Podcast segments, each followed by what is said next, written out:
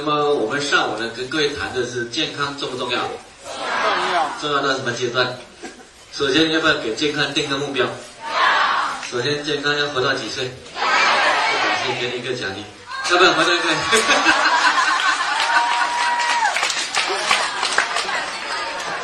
一百岁都要。对对，这前排怎样？再一个，第一排才有。哈哈哈 OK，好，所以首先要活到几岁？一百岁。所以先有这样的为健康设一个目标，然后呢，第二个呢，你要健康需要什么能力，对吧？OK，所以以后不单是这样来学，以后我们自己系统啊，或者公司办一些健康课程，要不要学一点？对，都要去学一点的。所以为健康设了目标之后，要为目标努力嘛，对吗？OK，好，然后呢，我们去谈了一个健康的概念，那就是包括了什么呢？生理上、心理上和社会适应能力上，还有影响健康的因素，包括可控因素和不可控因素。好，那么我们可控因素已经谈的乐观的心态了。乐观心态告诉我们，一个人呢，必须呢要有一个好的环境，然后呢，经常做好事，然后给最关键要给自己设立一个人生目标。不管我们在几岁，都必须要有人生目标，对吧？OK，这是第一个。第二个，我们谈的呢，就是充足的睡眠。睡觉重不重要？多重要？睡觉有什么用？修复。首先修睡觉呢，睡眠能够修复身体。我们讲睡觉的时候呢，身体的生长激素浓度才会高，有生长激素之后，身体才会进入修复的状态。所以人的。睡眠有两个时间段，生长激素水平是分泌是非常高的，一个是晚上十一点到一点，一个是凌晨三点到五点。这两个时间段呢，是生长激素水平比较高啊，所以我们发现说，有时候呢，我们比如说有一个伤口。你睡一个觉，睡觉起来之后，发现好了很多，对吧？男性的胡须睡一个觉就长得非常多了啊，指甲是睡觉之后就长得更长了。所以睡觉的时候生生长激素水平才会高。那当然不是睡觉，是深度睡眠。所以呢，晚上时间呢，十一点到一点和三点到五点这两个时间段，必须有一个时间段是在。深度睡眠的状况，身体才会呢很好的修复啊，所以这是那个睡眠的第一个作用就是修复身体。第二个呢就是睡眠的时候呢，身体很多垃圾要不要去把它解决掉，所以也做排毒的作用。还有一个呢就是我们的信息，大脑信息。你如果一天两天不睡觉，你会发现脑袋就开始乱了，对吧？OK，所以必须进行信息整理。所以呢，在睡觉的时候，大脑信息必须进行整理。所以睡眠质量好的话呢，人的精神状况、心态才会好。那影响人的睡眠的因素呢，一个就是激素的影响。我们要睡觉的时候呢，必须分泌一种激素，叫什么激素呢？褪黑素。啊，褪黑素一分泌，身体就会进入呢睡觉的状态，休呃。睡眠的状态，然后第二天早上醒来的时候，我们必须晒晒太阳，然后褪黑素就开始分解，完全分解。那么一天下来，我们人的精力就非常旺盛。所以早上起来如果没有晒太阳的话，褪黑素分泌相对的那个分解相对会差一些。所以呢，一天下来呢，血液中褪黑素没有完全分解，我们就会比较昏昏沉沉。所以早上起来要不要晒点太阳？十五分钟，褪黑素就分解完了。如果没有晒太阳呢，一天。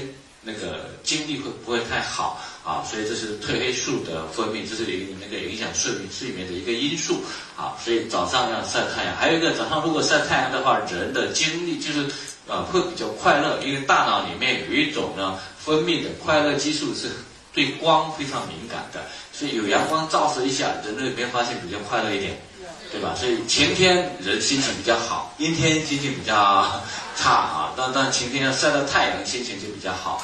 呃，这是脑袋里面的光敏物质，就分泌快乐激素的光敏物质对人的作用啊，所以要不要多晒太阳？也不用多嘛，早上晒个十五分钟、二十分钟左右就可以了啊。所以是影响睡眠呢，就是早上起来的太阳。那还有一个呢，是晚上睡觉前啊，你就尽量不要再看手机了，因为手机的蓝光会影响褪黑素的分泌。所以如果你睡前看手机，看着看着睡的时候呢，大脑中的褪黑素的量就会比较少一些，因为手机一看那个褪黑素分泌就比较少，所以要进入睡眠状态呢就比较差一些。所以呢，这个充足的睡眠，一个就是褪黑素是非常重要的。第二个呢，是睡眠周期。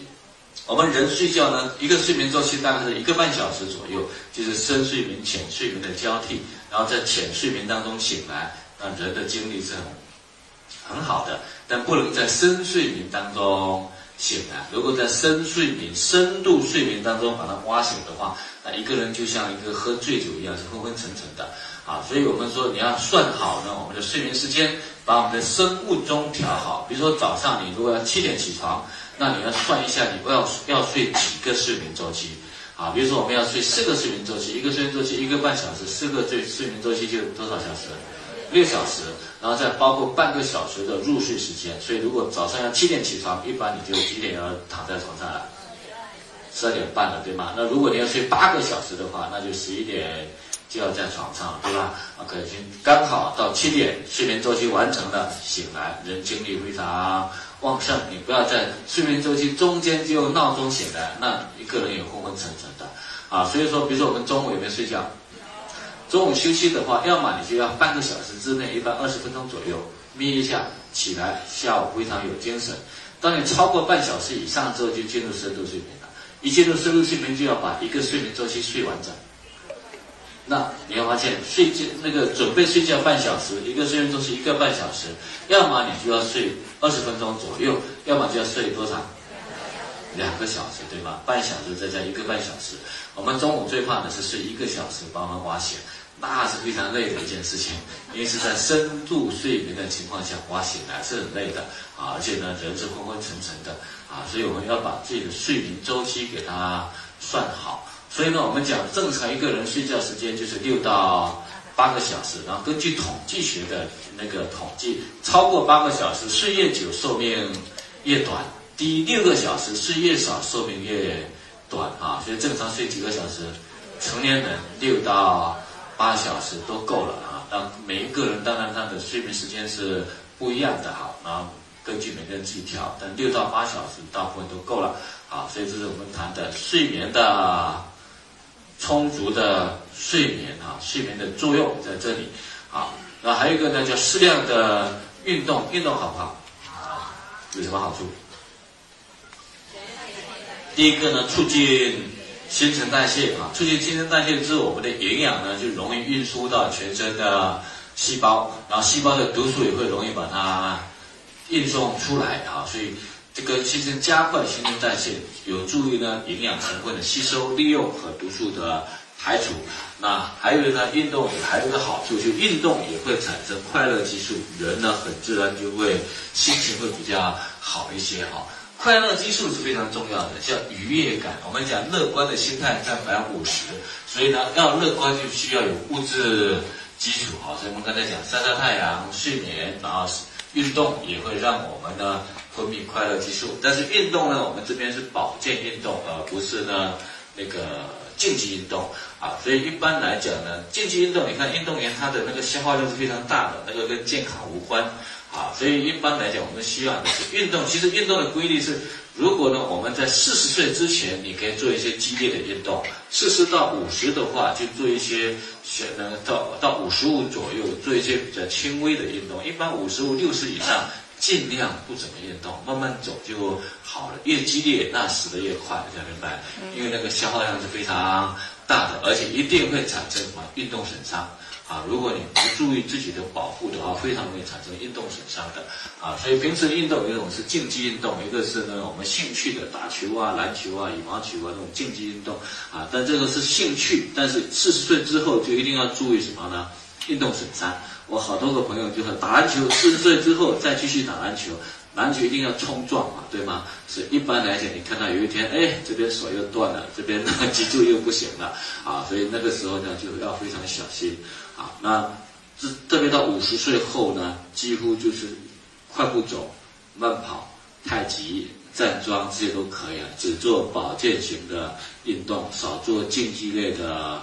运动了，因为那个竞技类的运动呢，你只有兴趣而不那个不是呢真正的保健啊啊，然后特别是什么呢？马拉松一定要注意，马拉松它一定是一个竞技运动，而不是一个保健运动。所以你看到厦门举办马拉松跑，每一年都死人的啊，所以马拉松这个是竞技运动啊。呃，一般的，如果你平时有练，然后呢，在四十岁之前本来就是一个运动健将，就没有问题。如果四十岁之前你本来不是做这项运动的啊，没有练的话，尽量少跑啊，因为那跑一次呢，那身体的伤害是非常大的，即使你有扭曲呢，也是非常大的。啊，在北京我们也有个案例的 MC 也是去跑马拉松，就股骨头坏死，换股骨头了，因为它对关节的损伤是非常。大的那如果你年轻的时候有练，当然没有问题呀，啊，那但是呢，你如果真的是年轻都完全没有练过，四十岁之后再来练，那伤害很大啊。那当然精力会很好，体力也非常好，但死得快，这样明白？啊，因为以前我一个我父亲的一个同事，他是一个老兵，然后呢退伍的，六十岁的时候他在我们那边跑。那个早上起来四点五点起来跑，那我们当地那些当兵的都跑不过他的，早上跑四五公里的，对吧？那一般来讲，这种人都活不久，这样明白吗？一般能活到七十岁就已经不错了，因为呢体力透支非常厉害。所以运动我们要讲什么？适量的运动啊，适量的运动啊，当然慢跑、快步走都可以，以微微出汗为止。当然现在大部分会有个标准，微微出汗有一点呢。啊，气喘这样就可以了，不能太过啊。那如果是从快步走来讲，我们一般来讲，比如说走一万步，或者呢，我们走呢那个五六千步，就必须在三那个半小时之内到十分钟，慢慢把它走完啊，这样就可以了，这样就有一个很好的运动了。那当然，有的人去打太极拳也很好，做瑜伽也很好，但记住，你不是职业选手啊，特别是四十岁之后呢，就少做。如果你从来以前没有练过瑜伽的。四十岁后要练瑜伽，呃，要小心，就是一定不能做动作做得太标准，太标准一拉伸那是非常伤身体的啊。打太极也是有好多个朋友，你看打太极，他要求蹲得很下面，然后那个关节、膝盖全部都受伤了，对吗？OK，所以这个是要小心的。那当然，你不要既打太极又练瑜伽，那就很麻烦，因为这两个动作本身不不同套系统。因为练瑜伽在拉伸的时候，一般气往上升；打太极站桩气往下哈，所以呢，一般来讲很容易气练差掉 啊。所以一般四十岁之后呢，我一般建议呢不太练瑜伽了，因为人家都是两三岁就从小就在练的，这样明白吗？OK，好，当然不是说不行，就要注意一下运动损伤哦，那个也是运动。好，那站桩也是很好的运动啊，所以运动有没有好处？有的，运动必须有好处的，然后再加上合理的膳食，所以我们说这四个方面呢，它是相互促进，但不能够互相替代。无法相互替代，所以有一些人，你看一检查出问题啊，高血压，他说我平时没有运动就跑去运动了，所以这种人死得快吗？很快的。现在很多人就是因为跑步猝死的。就是运动呢，其实它是需要学习的，所以我们一直在讲说，健康是一种什么能力？你要运动也需要循序渐进，要有一个教练指导，不是你乱运动的。还有一些人，你看凌晨三四点、四五点，太阳还没有升起来就开始运动。本身就非常伤身体的，因为那个时候呢，又根本没有氧气啊，也没有阳光，所以运动必须在有阳光的情况下运动，而且也要在没有空气污染的情况下运动。然后我们中医学很讲的是冷啊、雨啊这些天气都不能够运动的，这些运动都非常伤身体的，而且有很多运动呢上瘾的，拿把雨伞在那边跑步，很冷的天气，这些都是非常伤身体的动作出来的。啊，对，所以运动呢叫适量的运动啊，所以也也要在健康正常的指导下，场地啊都要注意一下，对吗？我们想，如果你现在呢去北京，然后特别是在公路边，然后起来。跑步的话，那既然是死得很快，对吗？不跑呢，还没那么快死；跑的死的都很快，因为一跑呢就深呼吸，深呼吸空气污染 PM 二点五全部都跑到深度的肺部里面去了，那当然会死得非常快了，对吗？啊，所以呢，运动是需要什么适量的运动，而且也需要什么学习的。你真的要做一个运动，那你就要必须要学这个运动量到什么阶段。呼吸要达到什么样的呼吸啊？所以以后我们会做一些专项训练啊，也是在谈这个方面的话题啊。所以叫适量的运动，再加上合理的膳食。OK，那么合理的膳食，我们主要谈合理膳食了，因为健康的生活方式是从合理的膳食开始的。因为饮食是维持人体生长发育、身体健康、延缓衰老、健康长寿的物质基础啊，所以不管那个心态、睡眠、运动，但是我们饮食呢是物质基础，所以不管是中医还是西医，没有一个医生或者没有一种药能够彻底医好我们的病。比如说我们有炎症了，去到医院，医院只能做什么？消炎，我们有大的伤口了，医院给你手术缝起来。但这两个伤口彻底要好，靠谁？只能靠我们自己身体的自我修复啊！所以要修复身体，需要物质基础，物质基础就需要我们三餐合理的膳食给它吃回来，对吗？所以呢，合理的膳食是生长发育、身体健康、延缓衰老、健康长寿的物质基础啊！物质基础。那人类在整个进化过程是不断的寻找、选择食物，改善膳食，提高健康水平。人类呢已经三百多万年了，这是三百多万年当中呢，我们的食物也是不断的更新，不断有新的食物的。所以有时候我们去一些朋友那边，他说我们不吃不吃你们纽串，因为你们纽串是加工的，呃是天然的不加工的产品，那才叫天然。我说那你一块猪肉买回去怎么吃啊？生吃还是熟吃啊？熟吃煮了吃，要不要加工？要的。我说这个加工是什么时候的事啊？三百多万年前呐。早期我们人类吃的是呢野菜野果，对吗？后来呢，因为这体力需要，需要打猎，所以呢把一些动物刚开始都是生吃的，啊，后来因为森林大火啊，啊，然后有一些动物被烤熟了，我们去吃，发现好不好吃？好吃又好消化，所以火的发明和发现，我们人类呢才有了这个熟的动物吃了啊。所以其实呢，我们的饮食结构是一直在变化的。我们唐宋之前一天只吃两餐的，原始社会呢一天呢吃几餐？不知道，有时候一天能吃一餐就不错了，有时候好多天才吃 一餐吧，对吗？啊，所以人类整个进化的过程呢，就是不断的去选择新的。食物的过程，那么选择新的食物呢，是在人体的营养物质的生理需要和营养物质的供给之间建立平衡关系。就我们为什么要选择新的食物呢？我们的需要和我们的供给要平衡，一旦这个失衡之后，我们就要去选择新的食物了。所以一旦失衡，就影响人的健康。所以维持合理膳食对健康非常的。重要不能让它失衡，一失衡健康就会出问题。所以不均衡的饮食会导致营养的不均衡，某些营养素的缺乏或者过量都会危害到我们的身体健康，引发一系列的慢性疾病，像癌症、脑血管疾病、心脏病、糖尿病、痛风、肥胖。所以我们看到饮食我们的健康的关系是非常。密切的，那有人说做到合理的膳食就能保证我们的营养均衡吗？因为我们现在生活条件已经很高了，吃东西吃好东西都不成问题了，为什么还有营养素的缺乏问题呢？因为即使有的人说我已经很注重注意三餐的，但为什么还有身体问题呢？我们讲，因为呢，第一个呢，食物本身的。极限。现在呢，我们吃的食物和我们二十年、三特别是三十年前吃的是不一样。